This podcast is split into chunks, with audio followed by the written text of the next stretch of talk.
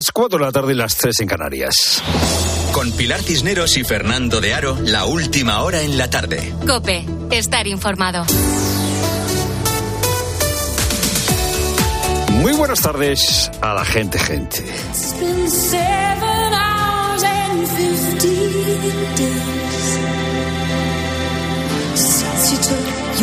Han pasado 7 horas y 15 días desde que te fuiste. Y puedo hacer lo que quiera. Puedo cenar en un restaurante de lujo. Pero nada, nada puede llevarse esta melancolía. Nada se puede comparar contigo.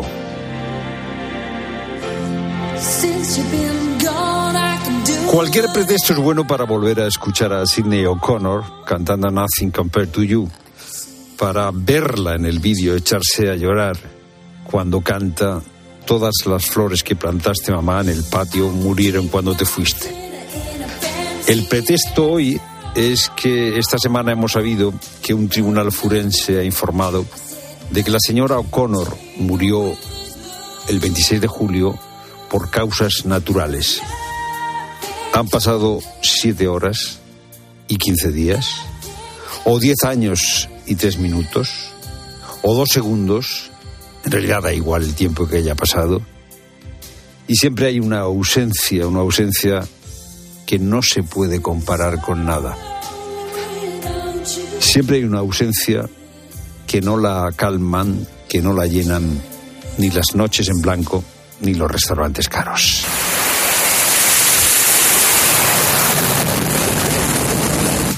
Estos son eh, los aviones de Estados Unidos y del Reino Unido que hace unas horas han despegado para lanzar un ataque contra objetivos en Yemen.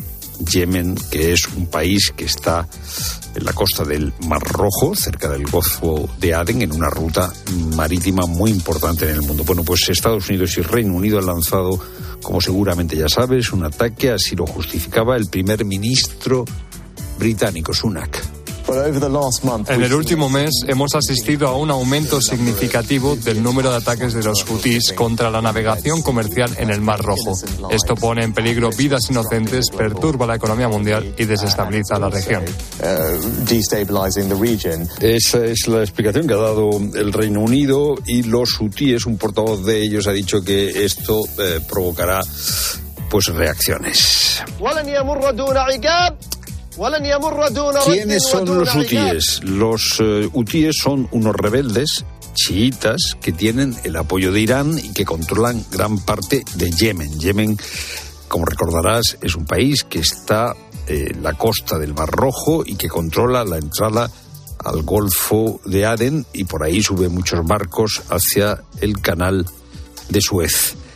Los hutíes están siendo los protagonistas de una cosa que se llama ahora una guerra proxy. ¿Qué es una guerra proxy? Pues quien libra la guerra no es el verdadero protagonista de la guerra, la guerra se libra a través de un sujeto intermedio, en este caso los hutíes, siendo el sujeto principal de la guerra Irán.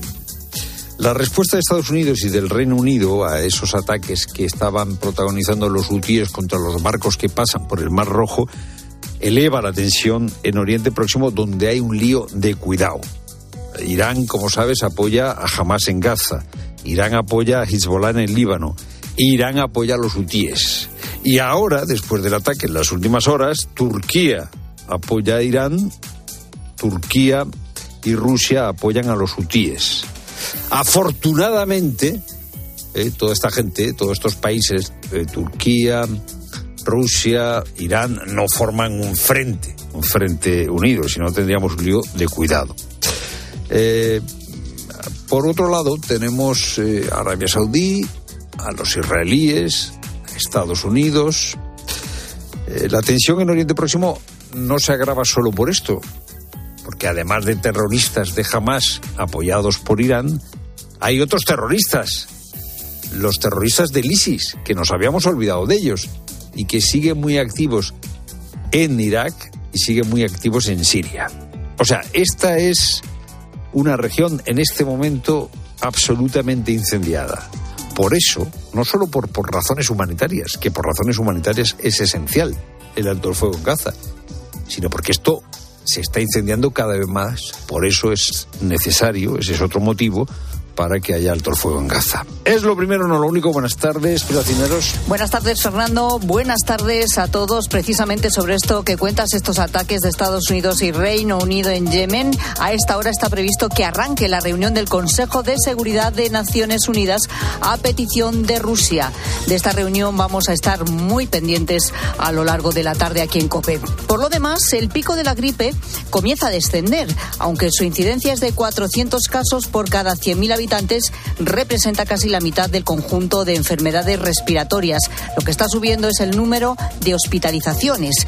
Bueno, precisamente por eso en este contexto Andalucía comenzará a vacunar sin cita previa a partir del lunes, una medida a la que podrían sumarse más comunidades en breve. Dani Trigo y es que la mayor parte de los ingresos hospitalarios por gripe o COVID en Andalucía son de personas llamadas a vacunarse y que no lo han hecho, mayores de 60 años, personas con patologías o niños de 6 meses a 5 años. En Andalucía es la fórmula que mejor ha funcionado y a partir del lunes la vacunación sin cita será permanente en más de 300 puntos repartidos por toda la comunidad. Catalina García, consejera. La tasa baja de vacunación supone un mayor número de hospitalizaciones, pero lo más importante es que las personas que se infectan de gripe tienen mayor peligro de un infarto ocho veces más o de un ictus diez veces más. La tasa de incidencia de gripe y COVID sigue bajando en Andalucía. De hecho, somos la comunidad con la tasa más baja de los 25 hospitales públicos andaluces. De momento, ninguno ha tenido que reprogramar intervenciones por los ingresos hospitalarios y novedades en el caso de Daniel Sancho. Su familia niega que el joven haya confesado matar intencionadamente a Edwin Arrieta. Además, sus abogados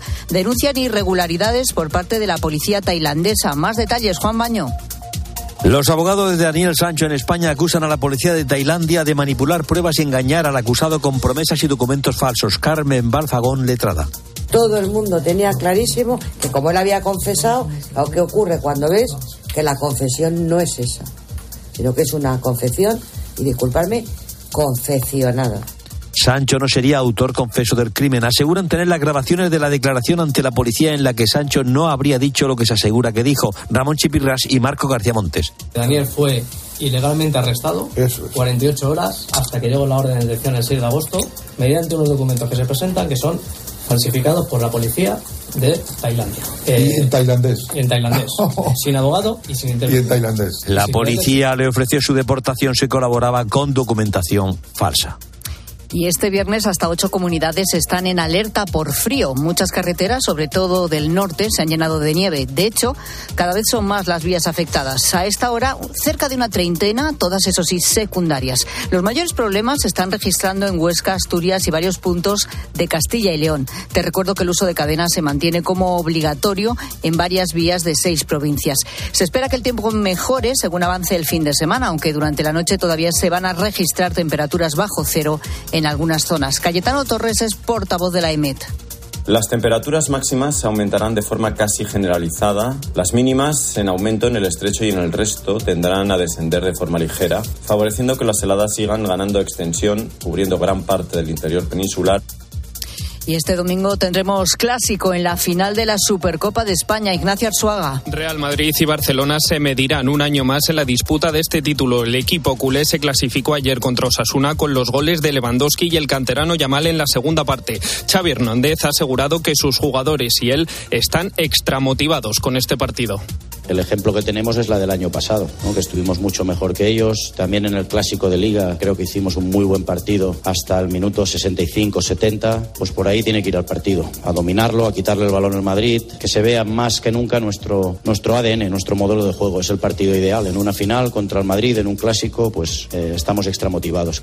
El técnico no podrá contar con Rafinha. El brasileño sufre una lesión muscular en el bíceps femoral del muslo izquierdo. En el Real Madrid, todavía pendientes de quién ocupa para la portería, Lunin o Kepa. Si los cuatro equipos de la Supercopa de España, hoy comienza una nueva jornada de Liga. Sevilla y Alavés se medirán a las nueve en el Sánchez Pijuán por la pelea de la decimoquinta plaza. En el Dakar, Carlos Sainz es líder destacado con más de 20 minutos de ventaja sobre su perseguidor. Y por último, en balonmano, debuta la selección española en el europeo contra Croacia a las ocho y media de la tarde.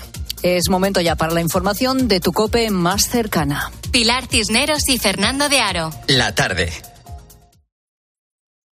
Nara Seguros de Salud y Vida te ofrece la información de Madrid.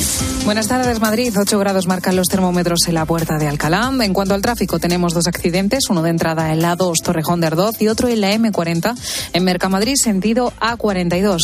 Complicaciones de entrada en la A4 Butarque, de salida en la A3 Rivas y A4 Pinto. En la M40 tráfico lento en Hortaleza y Coslada hacia A3 y en el Monte Carmelo y Pozuelo del Arcón A5. Además, en la M50 Getafe, sentido A42. Y ya se pueden visitar en la Real Casa de Correos, en Sol, la Copa del Mundial Femenino de Fútbol obtenida por la selección española en agosto del año pasado y el trofeo de la Liga de las Naciones logrado por la selección masculina. Los títulos se pueden ver de forma gratuita hasta el próximo día 18. Escuchas la tarde de Cope. Seguimos contándote todo lo que te interesa con Pilar Cisneros y Fernando de Aro.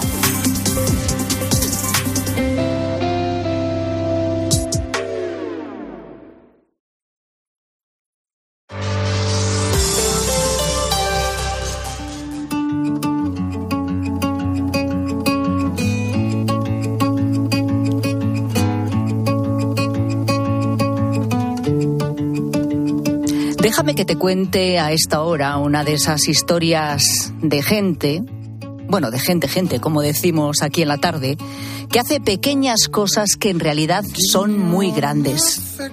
José María Madrigal es un vecino de Tomelloso. Tiene 65 años, es pintor recién jubilado y todos los domingos, desde hace 20 años, visita la residencia de mayores San Víctor de Tomelloso a pesar de que no tiene ¿eh? a ningún familiar interno. José María va allí y habla y saluda a todas las personas que están allí en la residencia, a todos los mayores, cada domingo, uno por uno pues yo les pregunto cómo va su vida, que, a qué se han dedicado, los problemillas que tienen. Luego ya cuando vas intimando con ellos se van desatando y te van contando historias y algunas fuertes otras muy hermosas, de todo hay. Se, quieren sentir escuchados. Me cuentan la historia misma, pues muchas veces la misma historia, pero bueno, siempre escuchando, mucha paciencia y con mucho, con mucho amor. Porque lo importante es escuchar. Lo importante es estar, acompañar, combatir la soledad hay gente que, que no los visitan, son de distintos lugares de España, ahí en esta residencia, y hay gente que no, no hay quien los visite, incluso más cercanos que tampoco van. Hay de, todo tipo de casos. Según la revista 65 y más, solo el 2% de los mayores que viven en una residencia no tienen familia. Y los que sí la tienen van viendo cómo esas visitas de los familiares se van espaciando en el tiempo. Sobre este tema, Sor Gloria, una de las hermanas que trabaja en la residencia San Víctor, le dio un consejo muy importante a José María que no ha vuelto a olvidar. Lo importante es la constancia, porque a veces suele pasar que una cosa te impacta, pero luego va perdiendo gas. Entonces se me quedó grabado eso de la constancia. Lo importante es la constancia. Bueno, con esta premisa José María convirtió en algo fijo, en una rutina, sus visitas de los domingos. Y así conoció, por ejemplo, a Agustín, un ex ferroviario de Alcázar con muy mal genio. Siempre malhumorado, insultaba a las trabajadoras, le hacía pasar un mal trago a su mujer. Aún así, José María, cuando iba, bueno, se esforzaba, hacía, como solemos decir, de tripas corazón y le daba conversación. Un domingo sentía muchísima pereza. Ese día se levantó y no le apetecía ir hasta, hasta el centro de mayores, hasta la residencia. A punto estuvo de no ir, de no cumplir con su cita habitual. Pero me acordé de la palabra esa de la constancia que me dijo Sor Gloria, digo, vaya, digo, en vez de, porque podía haber hecho mil cosas más, pero bueno, me decidí y fui a la residencia. Y, bueno, estuve con ellos y ya con Agustín, con este que te digo, ya cuando me despedí de él, me dice así como balbuceando, sin entender mucho, ¿ves? No entendía lo que me decía. Y ya acerqué la oreja a él, y lo que dices, Agustín, dice, un beso. Madre mía, pues eso a mí me emocionó un montón. De eso no digo dos, le di un abrazo y, salí llorando por de emoción por el pasillo adelante y, decía, Dios, joder, madre si no vengo lo que me pierdo. ¿Qué dices, Agustín? Porque no le entendía, ¿no? Y Agustín le dijo, un beso. A la semana siguiente, José María volvió a la residencia, pero Agustín ya no estaba. Había fallecido. José María atesora decenas de historias que tocan el corazón a lo largo de estos 20 años. Pero aún así, ya te digo que no ha sido nada fácil convencerlo para que nos las cuente. Porque según él, es que lo suyo no es noticia. Es algo que, dice, no me supone ningún esfuerzo. Se trata de estar solo una hora a la semana hablando con ellos y eso lo hace muchísima gente. No encuentro, sigue diciendo, no encuentro mérito en algo tan fácil y tan al alcance de cualquier persona.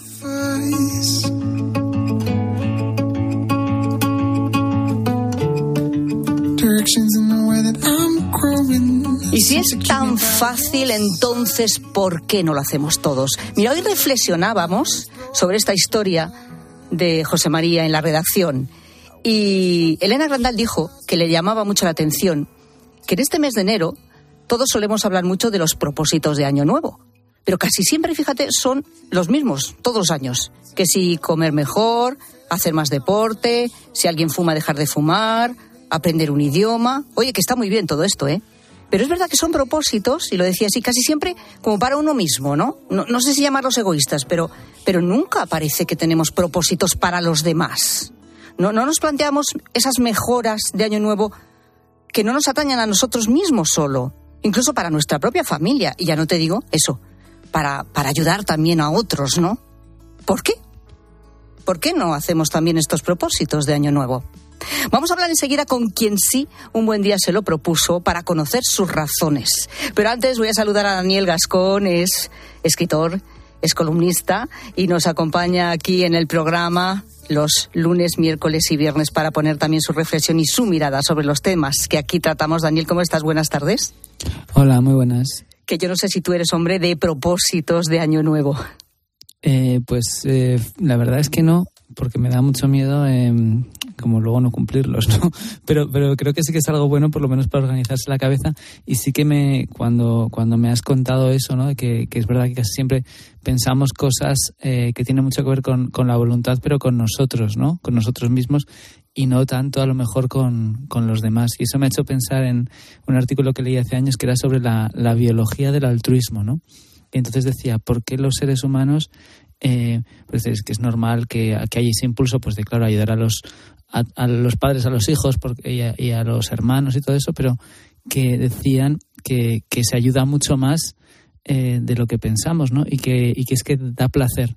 O sea, que hay que el, que hace favores, eh, cuando se ha estudiado como los, las reacciones del cerebro, cuando haces un regalo, cuando haces un favor, eh, muchas veces el que hace esa buena acción tiene una, una recompensa, ¿no? Lo que se decía, la buena acción es su propia recompensa, pues parece que genera cosas que te, que te dan alegría, ¿no? Bueno, vamos a comprobarlo. Voy a saludar a Sonia. ¿Qué tal? Buenas tardes, Sonia. Hola, buenas tardes, Sonia Naranjo tiene ahora 50 años, es de Badajoz. Tú la verdad es que siempre habías tenido esa cosa en la cabeza, yo quiero echar una mano, quiero echar una mano, pero fue en el año 2020 con la pandemia. Tú fuiste una de las personas afectadas en tu trabajo por uno de los ERTES, por cese de actividad de las empresas, de aquel momento tan complicado, y ahí fue donde dijiste, es ahora. ¿Fue así, Sonia? Sí, así fue eh, el, que, quedarme de un día para otro, porque fue así, de decirme, ya no vas a ir a trabajar. De momento paramos la actividad. Me quedé como en shock, me quedé mal, que no, no podía hacer nada. Me gustaba mi trabajo y encima no podía seguir haciendo mi vida. Y, y entonces ahí pues empecé a moverme con mi parroquia a atender a, gente para llevarle comida, a gente vulnerable, excluida socialmente. Y ahí empezó todo. Luego empecé a ir al albergue, que se abrió después de la pandemia, para, para recibir ahí a las personas sin hogar. Porque tú empezaste a trabajar eh, acompañando y escuchando a personas sin hogar, ¿es así? ¿Por qué? ¿Por qué, por qué personas sin hogar, Sonia? ¿Cómo fue? ¿Por qué decidiste hacer ah, esto? Bueno, porque un amigo mío, Vicente, eh, que ahora es el director voluntario del área de inclusión aquí de Caritas Mérida Badajoz, me propuso eh, echar una, un ratito allí en el albergue y, bueno, fui. por entonces, cuando empecé, iba un ratito la mañana del sábado y otra, otro ratito la mañana del domingo Y, bueno, si me preguntas que por qué lo hago, es que no me, que me sale del corazón, es que no sé explicarte. Mm, yo soy creyente, ¿no? Y, y lo que le hagas, por lo que le hagas al prójimo, pues es como si lo hicieras con, contigo mismo. ¿Qué historias te has encontrado? Porque, como decimos, hablas con personas sin, hogar. Empezaste en aquel momento y has seguido. Ahora lo haces todos los martes. Efectivamente, ya colaboras, digamos, cada martes con Caritas. Eh, cuando les escuchas, ¿qué sensación tienes? Eh, ¿Necesitan hablar? ¿Necesitan compañía? ¿Necesitan? ¿Qué necesitan? ¿Qué les das tú? ¿Qué les ofreces, Sonia?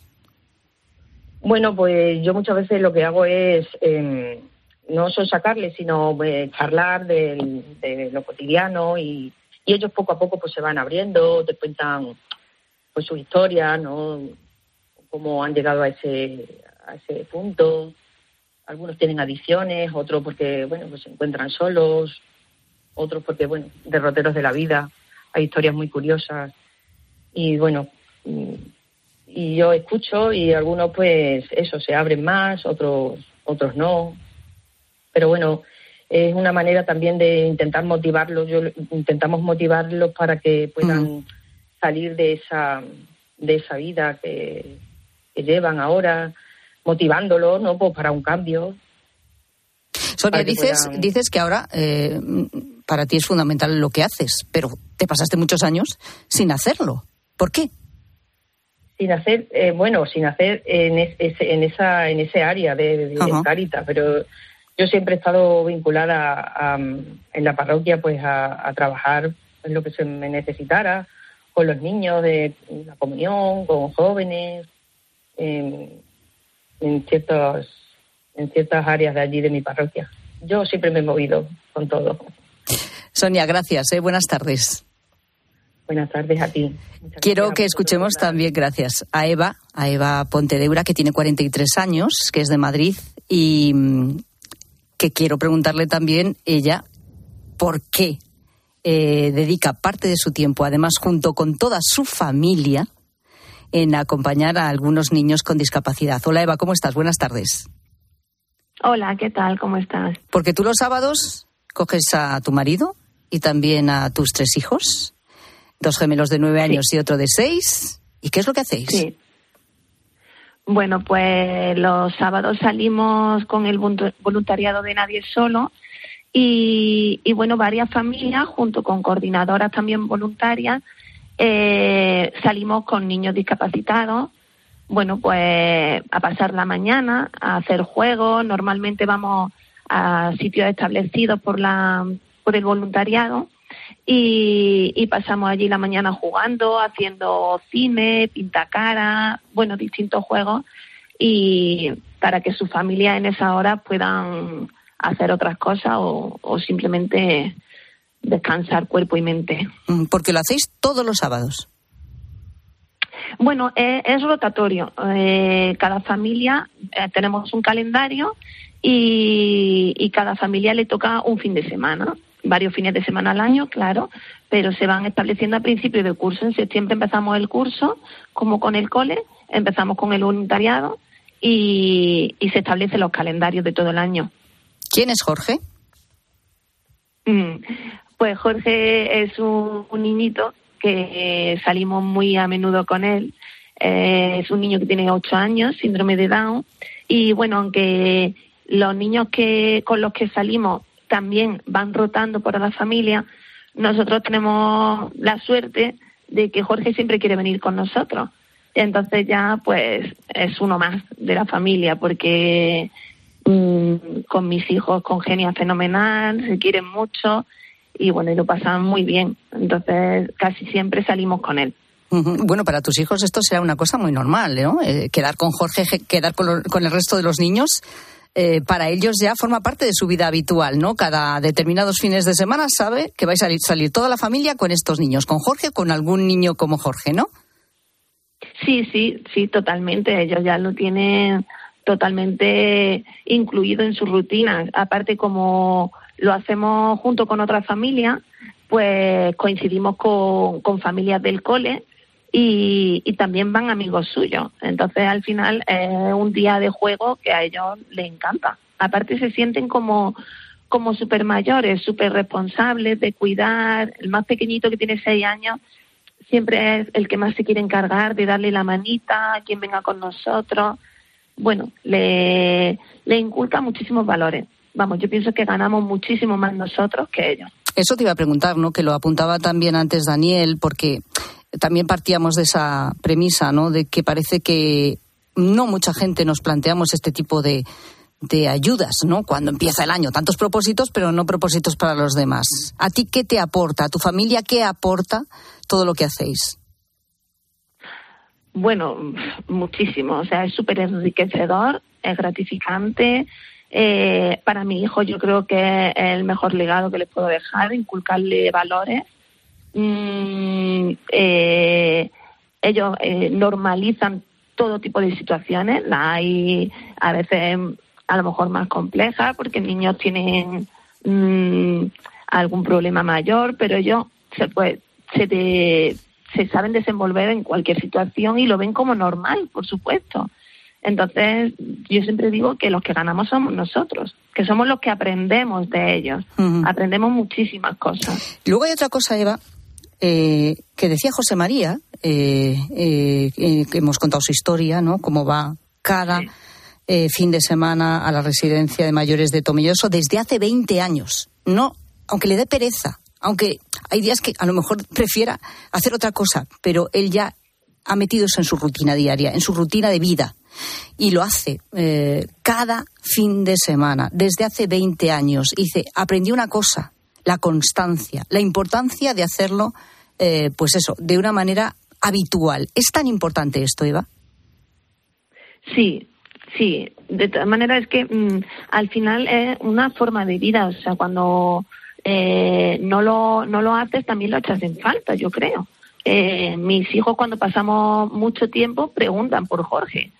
Eh, entonces, bueno, la constancia también para ellos es importante. Ya nos conocen a, todas las familias, aunque yo invito a que sean cada vez más y tengamos cada vez más familias nuevas y más caras nuevas, pero todos los niños ya nos conocen. A lo mejor eh, yo estoy con Jorge, pero conozco perfectamente al, niño que tiene la familia que va con nosotros por eso precisamente, por la constancia, ya va viendo. Claro, es que es muy importante para estos niños, como para cualquier otra persona, ¿no? A la que se le ayude. Se establece esa conexión con el voluntario o con la persona que quiere echarle una mano, que simplemente habla con él, mantiene esa charla y es importante que esto se mantenga. Es una de las bases también ¿no? de que esta ayuda permanezca. Eva, muchas gracias por contarnos también tu historia. Enhorabuena, gracias. Nada, nada, muchas gracias. Cuatro millones y medio de españoles hacen voluntariado. Seis de cada diez son mujeres. Hay que decir que el año pasado más de un millón de personas decidieron ayudar. Otra cuestión es cuántos se mantienen en el tiempo, cuántos permanece con esta constancia de lo que de la que hablamos. Y si hablamos de un perfil del voluntario, es verdad que la foto, digamos, se corresponde sobre todo con una mujer de 45 a 54 años que es la que principalmente decide echar una mano. Daniel, ¿qué me puedes contar de lo que hemos escuchado? Bueno, es, es muy, pues muy interesante, muy, muy emocionante, ¿no? Y, y ves que también es algo que, que cambia la vida tanto del, del, que se ofrece voluntario como de los, como de los demás. Y me parece muy, muy interesante esa idea también, ¿no? De la, de la constancia, ¿no? De, de cómo es lo vas y cómo también incorporas a, esa, a esas otras personas en cierta manera, como en el caso de Jorge, a tu, a tu familia, ¿no? Una idea de una familia pues extendida, ¿no? Y eso me parece que es muy, que es muy interesante y muy, muy conmovedor, ¿no? Y muy útil también para mucha gente. Bueno, pues estamos a 12 de enero. Le queda todavía tiempo este mes, nos queda tiempo a todos también para repensar nuestros propósitos de este año que acabamos de estrenar. Daniel Gascón, gracias y buenas tardes. Muchas gracias.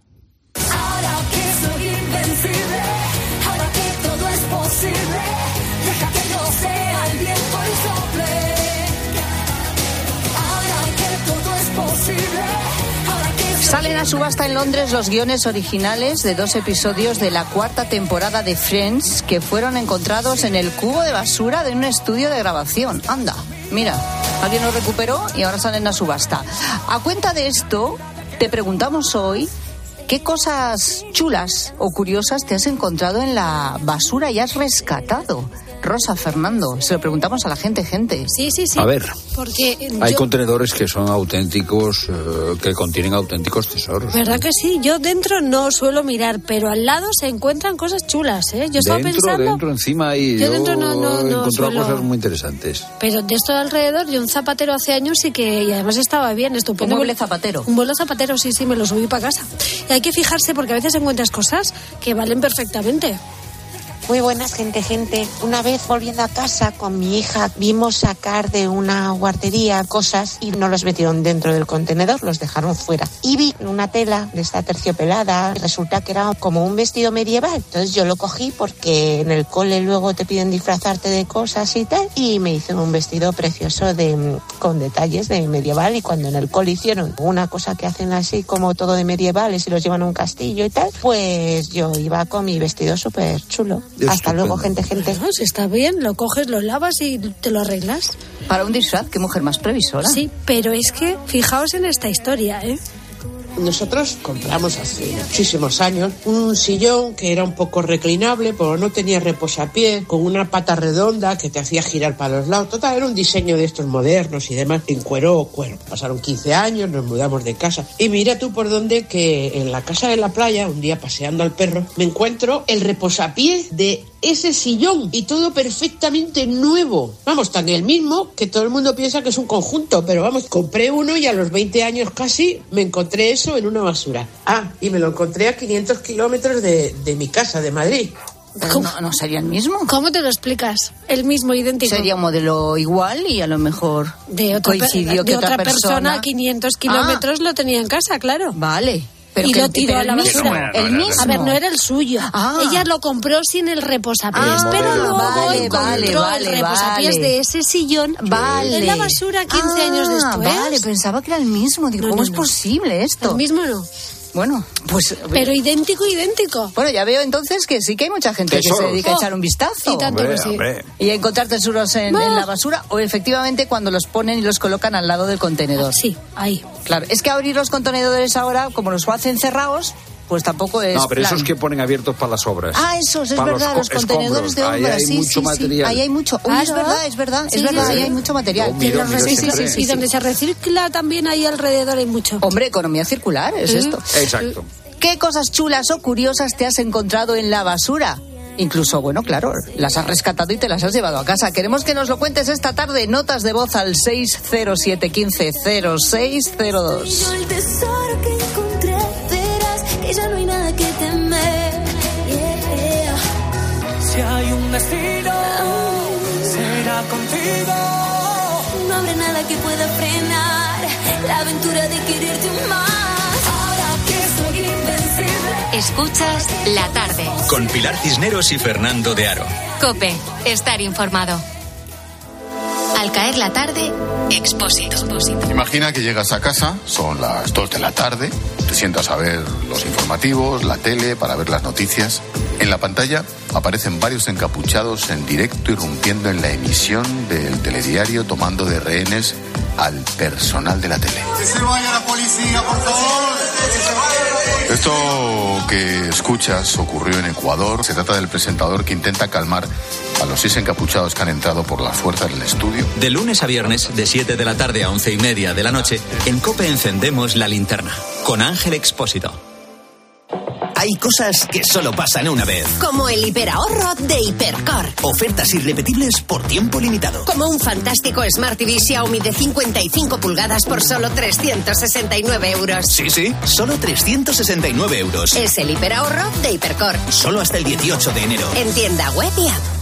En Vision Lab las rebajas nunca vistas. Hasta el 60% de descuento en gafas graduadas de sol, lentillas, audífonos. Hasta el 60%. Solo hasta el 31 de enero. Más info en visionlab.es.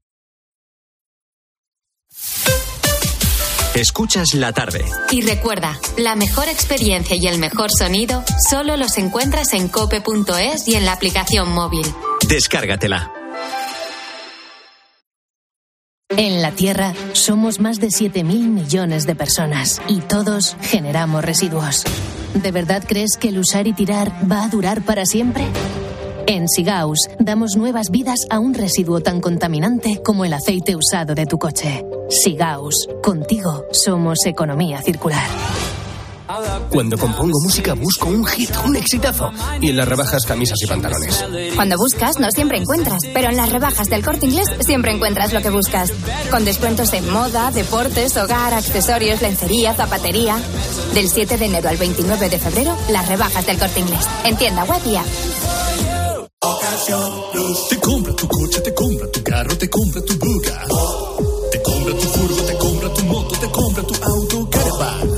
Una oferta? Te la mejoramos. Has oído bien. Mejor precio garantizado y compromiso de pago en 24 horas. Ven a vernos. Si lo que te separa del universo digital de tus hijos son puertas que todavía están cerradas, ¿cuántas estás abriendo? El universo digital de tus hijos e hijas es todo un mundo. Más puertas abres, más lo entiendes. Descubre cómo en FAD.es. Para poner luz a todo lo que está pasando, Expósito en la linterna. Estos últimos meses se ha detectado un aumento en la cantidad de anuncios en redes sociales ofertando casas para ocupar. Se aprovechan de la desesperación de las personas sin De lunes a viernes, desde las 7 de la tarde, Ángel Expósito enciende la linterna de Cope.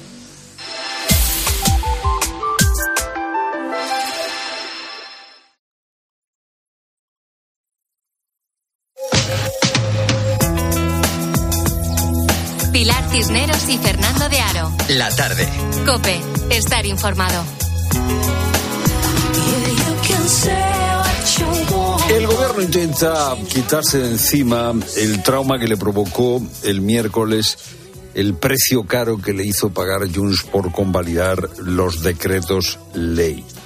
Por años el ministro de Justicia, ministro de todo, eh, ahora dice que, mm, ojo, ojo, que es que esto que pactamos de la política migratoria, que esto depende de Europa. Quien ejerce la competencia es importante, pero tiene que ejercer la competencia dentro de las orientaciones que marca el Pacto de Migración Europeo y las orientaciones de la Comisión Europea. O sea, que límites a lo acordado con Junts, igual que el ministro de Economía, el ministro Cuerpo, que dice que, hombre, lo de eh, poner multas o no a las empresas también es una normativa europea. Se lo descarta la normativa europea. No ni el Estado español ni cualquier otro país de la Unión Europea puede efectivamente establecer este tipo de restricciones al establecimiento. Esquerra también quiere rebajar el acuerdo del miércoles. Raquel Sanz, la portavoz de Esquerra, dice, bueno, que eh, lo de la migración fue una declaración de intenciones. És un acord eh, que es basa molt en una declaració d'intencions. Per tant, això és el que el ministre Bolaños va traslladar ahir a la, a la, a la consellera Vilagrà no? al voltant d'aquesta qüestió. Declaración de intenciones. Antonio Rey, buenas tardes. ¿Qué tal? Buenas tardes. ¿Crees tú que han salido ya de- del trauma eh, del miércoles o siguen bajo el efecto de eh, aquello que dijo Turul? eh, fueron cediendo, cediendo, cediendo y tuvimos que votar eh, o facilitar que los eh, decretos se convalidaran. ¿Cómo los ves a los Bueno, del gobierno? Yo lo que veo es que no saben lo que han acordado y no saben cómo salir de esta. Si tú ves a todos los ministros a los que se le has preguntado, oye, ¿qué, qué habéis acordado? ¿Cómo se va a ajustar esto? ¿Qué se va a hacer? No tienen respuesta. Esto fue una situación de necesidad marcada por un acuerdo previo, que es yo necesito tus votos, tú necesitas mi amnistía y no me vas a hacer eh, perder la primera votación ni los presupuestos. Eso era lo acordado, pero Junts pasó la línea del protagonismo y aguantó hasta el último momento. Y yo eh, no lo sé porque no estaba allí, pero me imagino una última reunión en la que decían quiero esto, esto, esto y dos huevos duros y todos dijeron sí, sí, sí, sí. Por eso lo ha contado Turul, ¿eh? O sea, que, Ya, es que ya- ya todo lo que luego. pedía eh, se lo iban dando.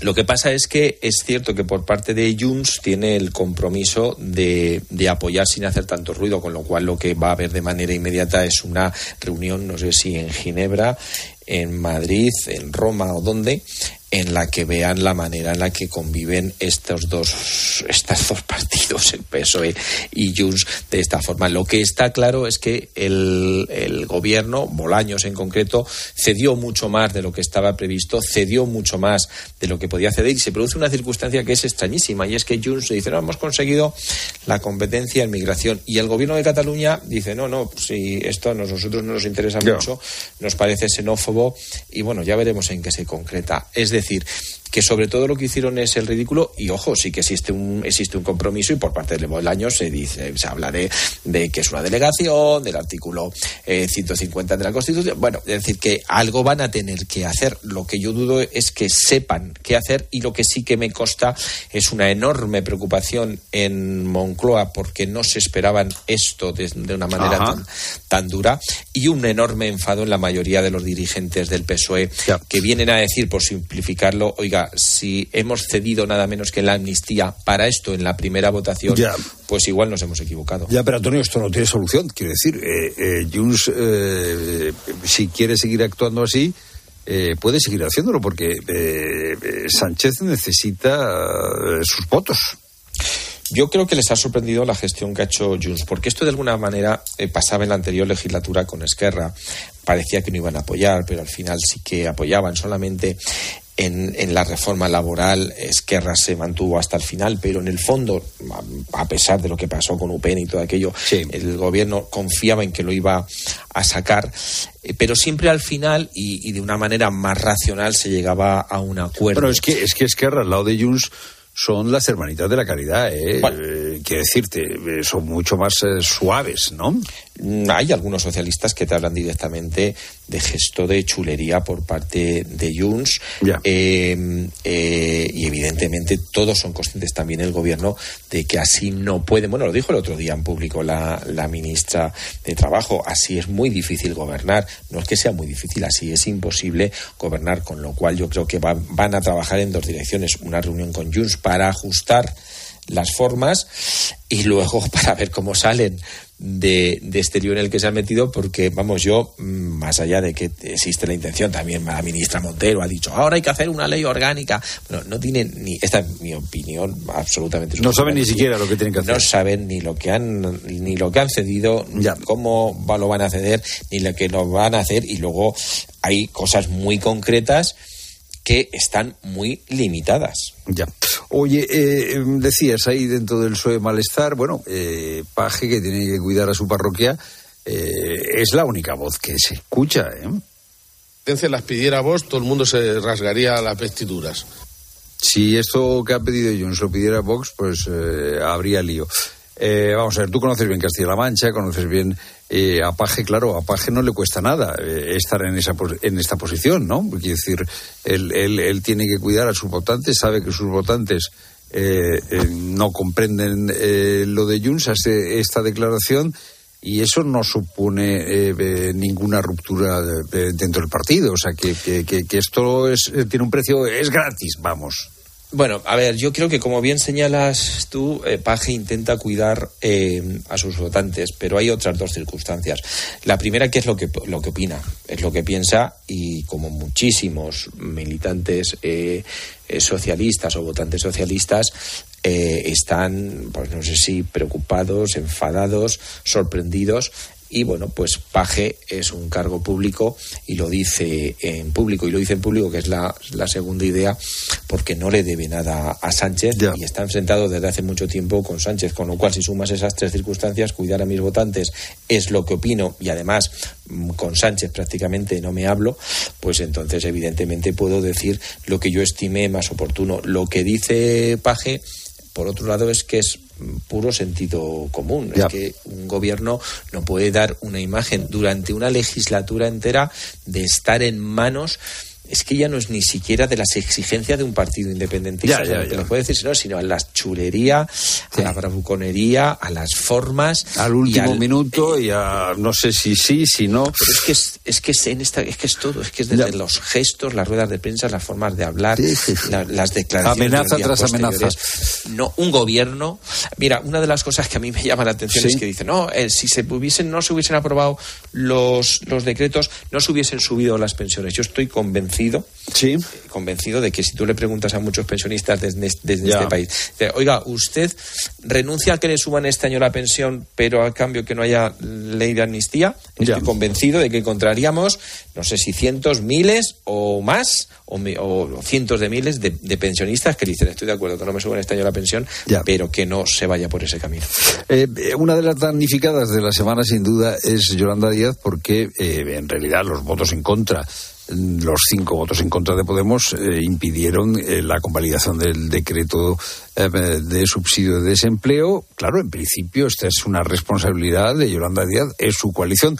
Hoy Yolanda Díaz, ahora me dirás tú, no sé si queriendo lavar su imagen, eh, ha decidido aprobar el salario mínimo interprofesional, la subida del 5% sin contar con los empresarios. Hoy España es un país mejor y he de decirles que lamento mucho la actitud de la patronal española. Necesitaba Yolanda, eh, me parece a mí, resarcirse, ¿no, Antonio? Es obvio que lo necesitabas. Si sumamos que mm, Yolanda Díaz dijo aquello de a mí me cuesta o yo nunca me levanto de una mesa de negociación. Si sumas lo que ha pasado esta, esta semana, que le ha herido profundamente en lo personal y en lo político a Yolanda Díaz, la vendetta de Podemos, porque hay que llamar las cosas como son. Y si sumas Hombre, la vendetta lo que pasa que era esperable, o sea, que decirte que es que, eh, claro, eh, eh, Yolanda Díaz pensaba que eh, ninguneando a Podemos lo iba a callar, pero... Sí, que seguramente, seguramente lo ha gestionado mal. Iglesias, Sí, sí, pero tampoco se esperaban esa, esa reacción tan dura, tanto esto como lo de Galicia, que incluso dijeron de apoyar al Benega antes de ir con, con Podemos a las elecciones, o sea, con Podemos consumar.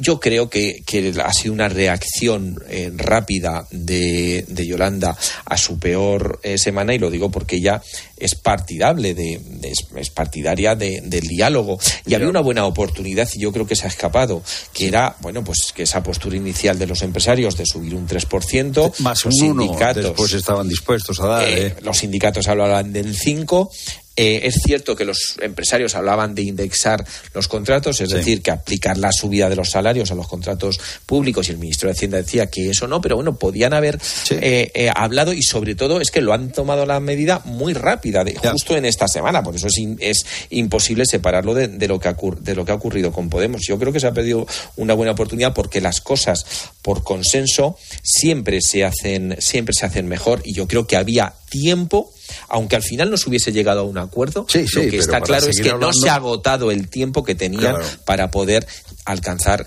ese acuerdo. Y es que lo, hablo de los números, es que hablamos de un 3, de un 4 y de un 5. es que no estaban tan lejos. Sí, estaban a un punto, porque el 3 más el 1 sería variación, o sea, quiero decirte que Y luego son, para mí, bueno, impresentables, inadecuadas las declaraciones del secretario de Estado de Empleo, de Joaquín Pérez, diciendo que, bueno, pues que como los empresarios no han accedido al acuerdo, que ahora se va, más o menos que ahora se van a enterar, y ahora pues íbamos a hablar de, hablábamos del ministerio de un 4, pues ahora os vais a comer un ya, ya, ya. Yo creo que eso no son formas.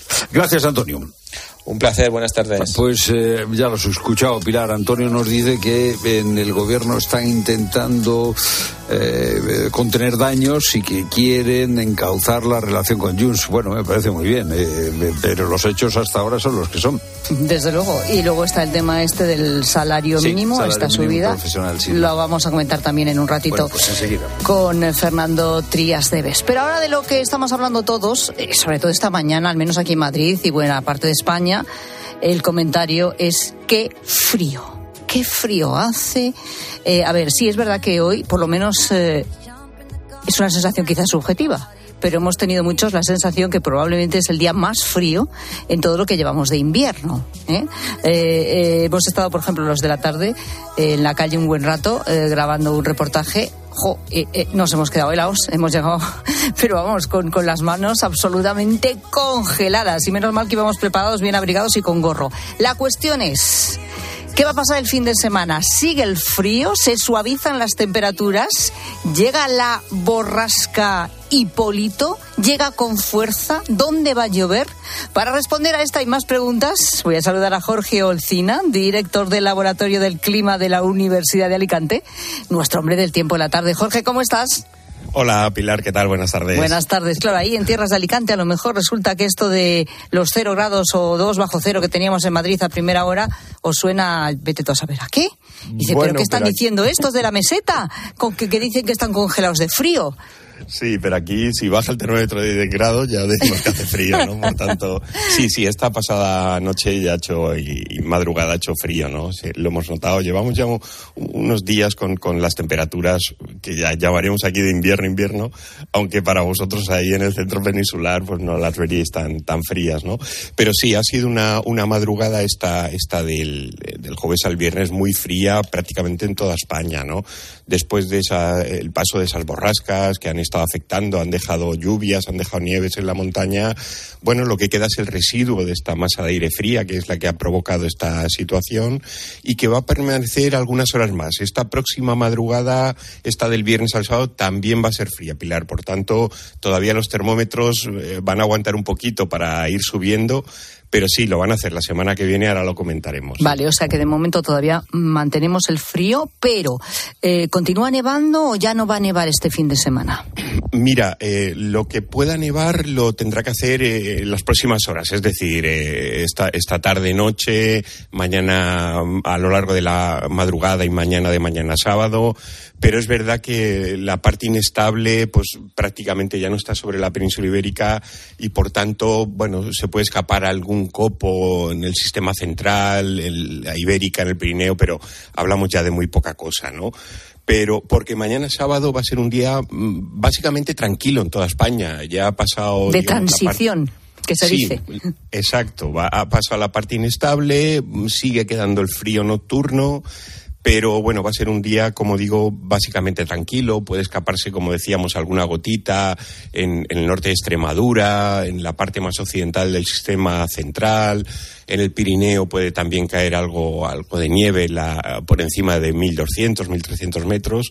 Pero en el resto, bueno, pues será un día, como comentábamos, con poca nube, eh, iremos viendo el sol, Mañana sábado los termómetros ya a mediodía van a ir subiendo. a mediodía será un día eh, pues bastante agradable, mucho en, Andalucía y mucho en el Mediterráneo, donde se pueden volver a registrar eh, temperaturas por encima de 20 grados, ¿no? Qué gozada. Y a, partir del domingo, bueno, pues es verdad lo que tú decías, esa borrasca que hay sobre el Atlántico y que, bueno, va, va a ser protagonista del tiempo en los próximos días, porque van a ir entrando, como decimos, líneas de frente, ¿no? Líneas de nubes, va a ir arrastrando desde el Atlántico portugués a la península ibérica, entran con un componente un poquito singular, que es un componente no plenamente del oeste, sino del suroeste, y esto hace que vengan pues bastante cargadas de, humedad y, que sean lluviosos estas líneas de frente.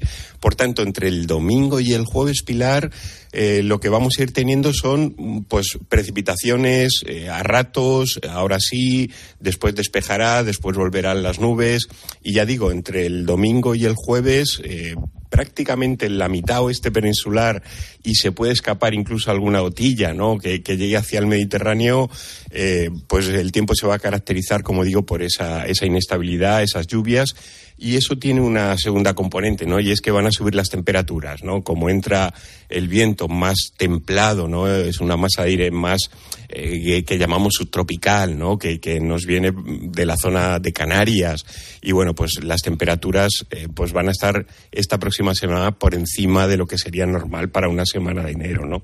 Pero bueno, es, es lo que toca. ¿Dónde no va a llover? Pues en el Mediterráneo, porque en estas situaciones no llega prácticamente la lluvia con eficacia y en Canarias que, bueno, ya no se han enterado de esta situación de frío, este frío tampoco y no se van a enterar tampoco de, de, lo que va a ocurrir en la península con las lluvias estos próximos días. Entonces, en resumen, de frío todavía nos queda esta noche, esta madrugada. El sábado va a ser un día de transición, de tiempo relativamente tranquilo y ya el domingo empiezan a entrar las lluvias y continúan hasta el jueves.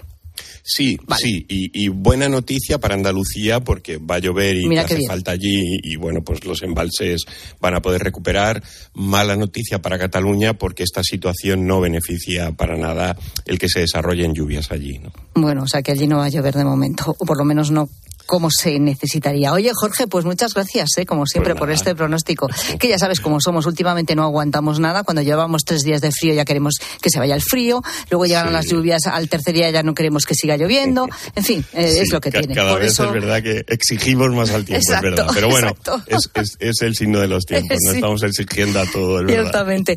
Eh, noto que tienes la garganta un poco tomada. Un poquito, un Ay, poquito que tú has caído también entonces, ¿no? Sí, ¿Eh? No del todo, No pero del sí, todo. como decíamos, que estos fríos empiezan a Exacto. también a afectar aquí, aunque aquí ¿Y a quién no? realmente no ¿Y ha hecho mucho, no? mucho frío. Pues cuídate, Jorge, gracias. Muy un abrazo, bien, un abrazo adiós. a todos. Habéis notado en cualquier caso que Rosa Rosado ya Bueno, eh, bueno. está con la garganta perfecta. No, no digas, no, lo digas. No lo digas, no, ya te lo digo y empieza a toser. No lo digas. Esto va, esto va y viene, pero bueno, poco a poco. Hoy empiezo a ver la luz al final del túnel. Suena la sintonía de la famosísima serie Friends, Friends, Frie- Friends, Friends. Friends, Friends, Ah, Friends, Friends, Friends. Bueno, resulta que han aparecido en la basura, aparecieron en su momento unos guiones eh, originales de la serie Friends. Alguien, algún listo, lo sacó de la basura y ahora pues se ha subastado, me imagino que por una pasta. ¿Qué cosas chulas o curiosas te has encontrado tú en la basura? ¿Se pueden enco- encontrar, de hecho, tesoros en la basura? ¿Qué dice Pues la fíjate, gente, Pilar, gente? hay una persona que me cuenta que se ha encontrado una máquina de coser antigua muy Anda. bonita que funciona. ¿Qué dices? Sí, sí, la tiene en casa. Qué, qué bien. Que, que, que esto, esto, esto, esto es así, ¿eh? Hay cosas que, bueno, y gente que tiene, eh, como esta pareja que tiene una tienda, imagínate, cosas de estas que se encuentran les vienen de perlas. Hola, gente, gente. Mi novio tiene una tiendecilla de segunda mano y es un ojeador de alrededor de los cubos de basura. La verdad que encuentra cosas que son sorprendentes, que luego arreglamos y él vende en la tiendecilla. Sillas de NEA, que luego hago el asiento yo, les pongo la esponja hasta piso y quedan ideales. Bueno, la verdad que encuentras joyas, una bañera antigua. ¡Hala! No sé cómo la gente puede tirar todas esas cosas, la verdad. Hasta ¿Verdad? luego. Porque lo que no vale para unos, sin embargo, tiene mucho valor Claro, para otros. Hay gente que cambia la decoración de casa no porque no esté mal, sino que porque a uno aburrido, no le gusta. cansado, o- no sé. Efectivamente, lo tiene nuevo, ¿eh? ¿Qué has encontrado en la basura? ¿Algo chulo, algo curioso? Queremos que nos lo cuentes. 607 15 0602.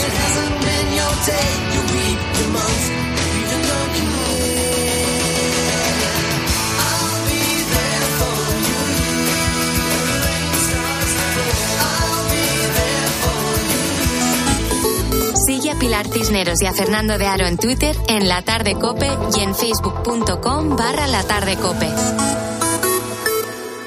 Por fin llega el fin de semana. No dejes que un dolor de cabeza te impida disfrutar de él. Por un fin de semana sin dolor con Ibudol de Kern Pharma. Al dolor de cabeza, ni agua. Al dolor muscular, ni agua. Y al dolor articular, ni agua.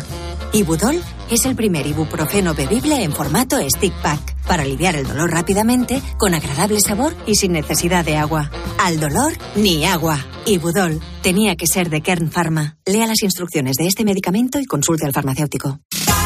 Si elegir es ahorrar por You, ahórrate el IVA en televisores, ordenadores, smartphones, electrodomésticos y mucho más. Descuento en cupón canjeable. Hasta el 21 de enero en Carrefour y Carrefour.es. Carrefour, aquí poder elegir es poder ahorrar. La avería del coche, la universidad de Ana. No sé cómo voy a llegar a fin de mes. Tranquilo, si alquilas tu piso con alquiler seguro, puedes solicitar el adelanto de hasta tres años de renta para hacer frente a imprevistos económicos o nuevos proyectos. Infórmate en alquilerseguro.es o en el 910-775-775. Alquiler Seguro, la revolución del alquiler. Escuchas la tarde. Y recuerda, la mejor experiencia y el mejor sonido solo los encuentras en cope.es y en la aplicación móvil. Descárgatela. En las rebajas de multiópticas lo único que cambia es el precio. Descubre la mayor variedad de gafas con los últimos diseños y la máxima calidad a unos precios aún mejores. Dos gafas Mo graduadas con antirreflejante por 89 euros o dos Mo progresivas de alta tecnología por 189 euros. Solo en multiópticas. ¿Sí, papá? Hija, Yastel nos ha mejorado la tarifa. ¿Otra vez? ¿La fibra? Sí, y los gigas. Pero papá, que a mis amigos no se la han mejorado. Lo siento, hija, es que somos de Yastel. ¿Pero qué quieres? ¿Que mole más todavía? ¡Más! Seamos sinceros, a todos nos gusta mejorar. Por eso en Yastel volvemos a mejorar las tarifas por el mismo precio. Llama al 1510. Hoy, prueba la lasaña boloñesa día al punto con un 40% de descuento. Por solo un euro el envase de 300 gramos. En tiendas y en día.es. Aunque te hayan regalado unas pesas, levantarlas en casa con el turrón todavía en la mesa cuesta. Por suerte, el seguro de tu casa no te cuesta tanto. Esta cuesta de enero contrata con Berti el seguro de tu hogar desde 78 euros y disfruta de descuentos en los servicios de reparación y reformas. Calcula tu precio en Berti.es. Ahorra tiempo, ahorra dinero. ¿Buscas diversión? A las 10 de la mañana la tienes asegurada en Herrera en Cope. Buenos días, Manuel. Yo soy detective privado. Y, y entonces, en el año del Mundial de España, de unos trabajadores de una empresa de Málaga se dieron de baja los cuatro a la misma vez. Mira por dónde los pillamos saliendo del hotel en Johannesburgo. Escucha Herrera en Cope, de lunes a viernes de 6 a 1 del mediodía.